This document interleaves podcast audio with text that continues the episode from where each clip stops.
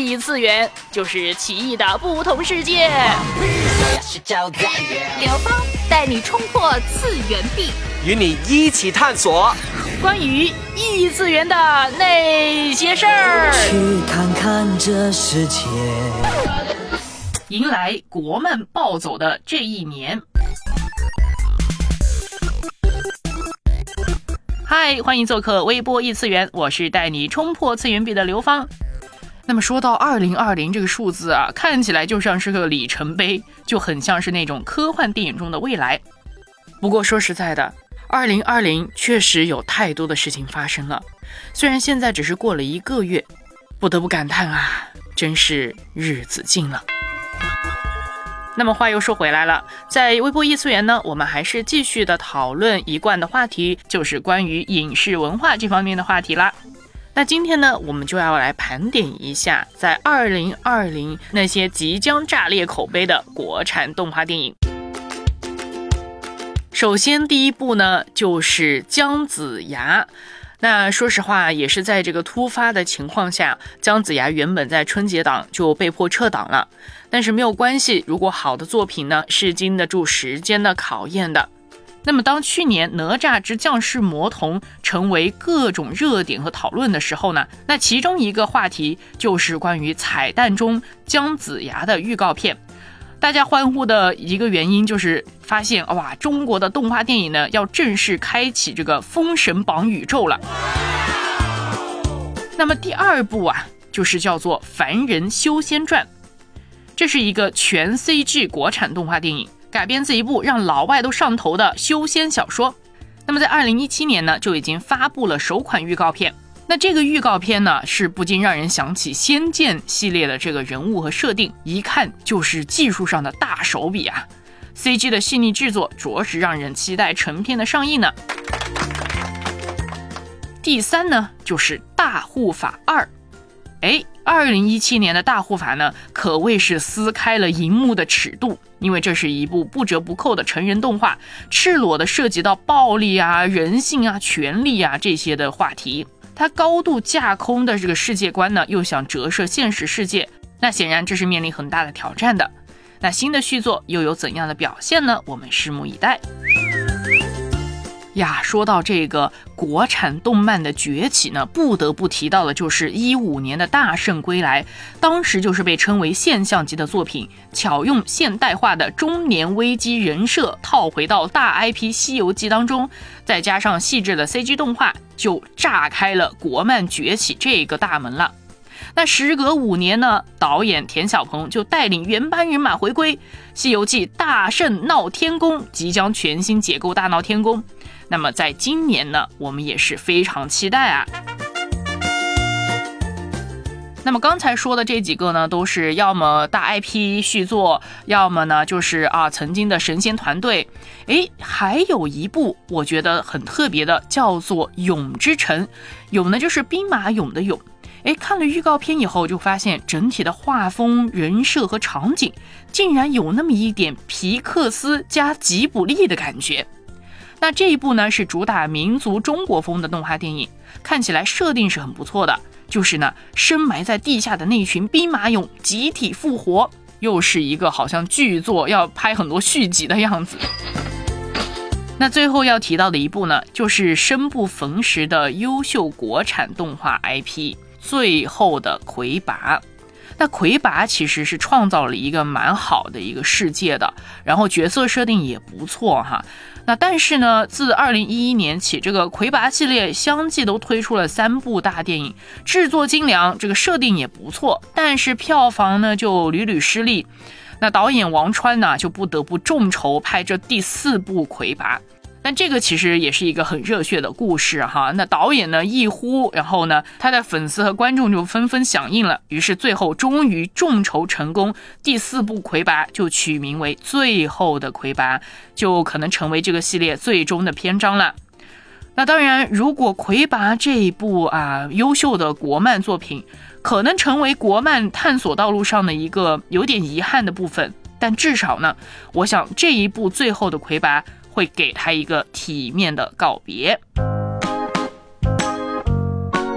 其实说到国漫崛起，或者说今年可能国漫已经开始暴走了这一年呢，我的心情还蛮矛盾的哈。当然，第一呢就是兴奋和激动肯定是有的，因为作为一个动漫爱好者嘛，就很想跟大众传达这个动漫的精彩特别之处。那么在这个国漫崛起的时代呢，大众对国漫的认知和认可，让更多人可以了解动画这样的一个载体。那说到这个跟激动相对的另外一方面的矛盾呢，是对自己有一种微妙的遗憾和小小的气恼。就想到我自己当年中学的时候看梅兰芳这部国产漫画的时候，就很喜欢那个画风，有一种中式的精巧华丽的凄美那样子的感觉，就很激动啊。那个时候还曾经觉得要成为振兴国漫的一员。然后我觉得自己后来大学选择影视这个专业呢，也曾经跟自己的这一份愿望还是有点关系的。不过一眨眼过了那么多年之后，发现自己只是一个相对忠实的观众而已。那么既然没有什么作品，那就做好观众吧，认真欣赏，积极思考，传递感官和思考之后有意义的价值。这就是我作为一个热爱动画和电影的观众，对于国漫崛起的美好盼望和愿景。云升起，雨落下，风儿吹，走向你的花。你看着我，不说话。你走吧，别带走牵挂。我是刘芳，斗胆称自己为活泼又深沉的艺术家。虽然真没读过多少书，但也坚持伪文艺的画风。不过希望呢，自己真的能够多读些书，来充实一下这颗空虚的伪文艺的心。我是刘芳，您现在正在收听的是微波出炉。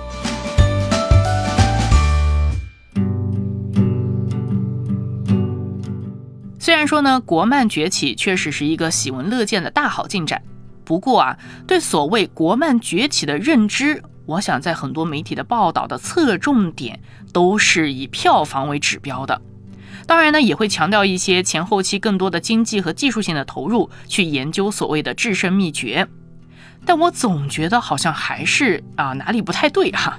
就比如说有一篇阅读量非常高的影评文如此说道：“敢花钱会花钱才是国漫最大的进步，才是幕后制作者雄心和热忱最好的证明。用国际水平讲中国故事。”这句话吧，说的是挺热血的，但是就像我刚刚说，嗯，好像哪里还是不太对。当然，必须要承认，用国际水平讲中国故事，这是很好的。但是，所谓的国际水平究竟代表什么呢？是更精良的技术、更大手笔的资本投入、更精准的市场投放？当然，这些固然是其中的一个方面，就像是一个华美的外衣和包装。但然后呢，一部作品是否有一个足够扎实的内核去撑起这个华丽的外衣呢？反过来啊，我觉得是应该要先考虑如何讲好这个中国故事，根据故事本身去思考所需要的技术，并且逐渐开辟和创新。就例如，为什么呃著名的导演詹姆斯卡梅隆他的电影总是具有跨时代的意义呢？因为呢，他自己本身对科幻故事的钟爱呢，使他钻研很多电影方面的技术。那么，为了拍摄，比如说《泰坦尼克号》啊，《阿凡达》啊，他的团队呢总是做出前所未有的最新技术突破，去为这个整个故事和电影来服务。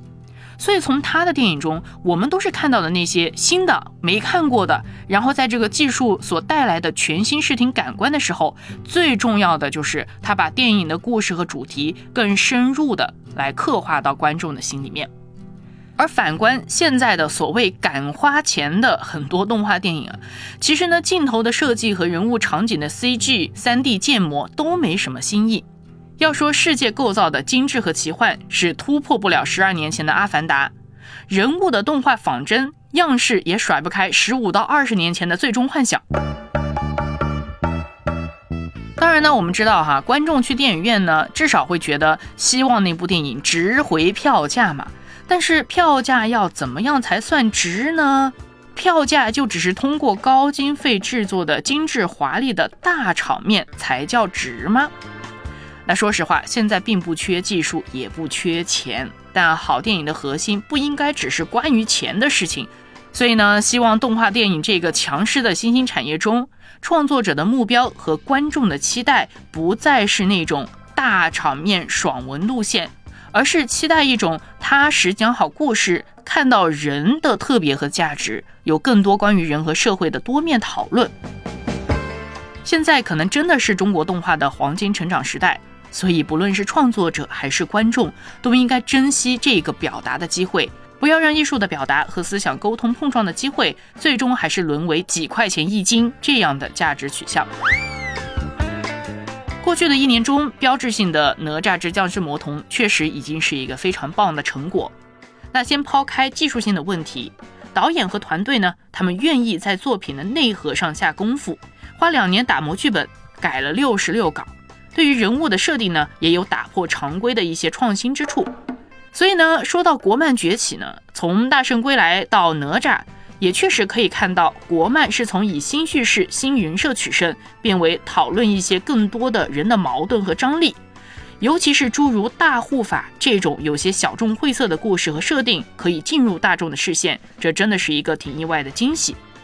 而今年即将上映的这个传奇的延续《大圣闹天宫》的主创们在采访中也表示，重中之重还是讲好故事。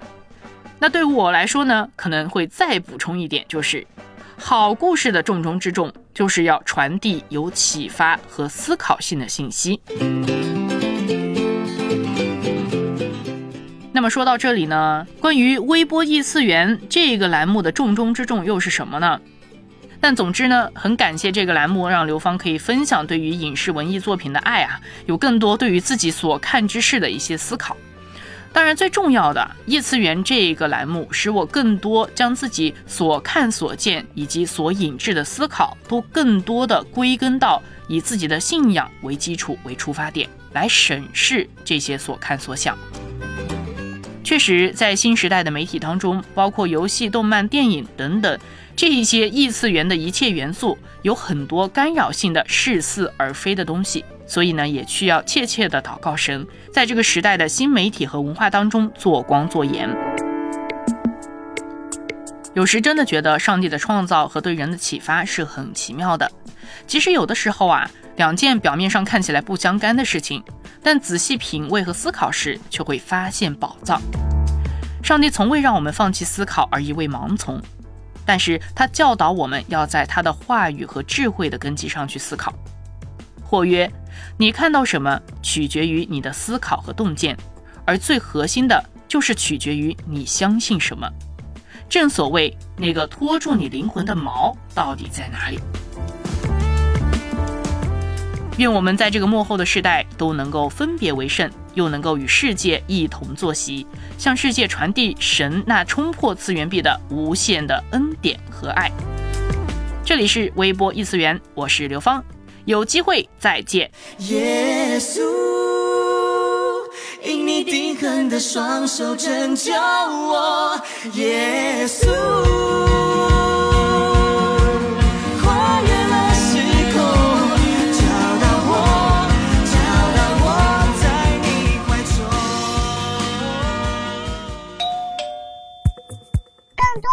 文和声音。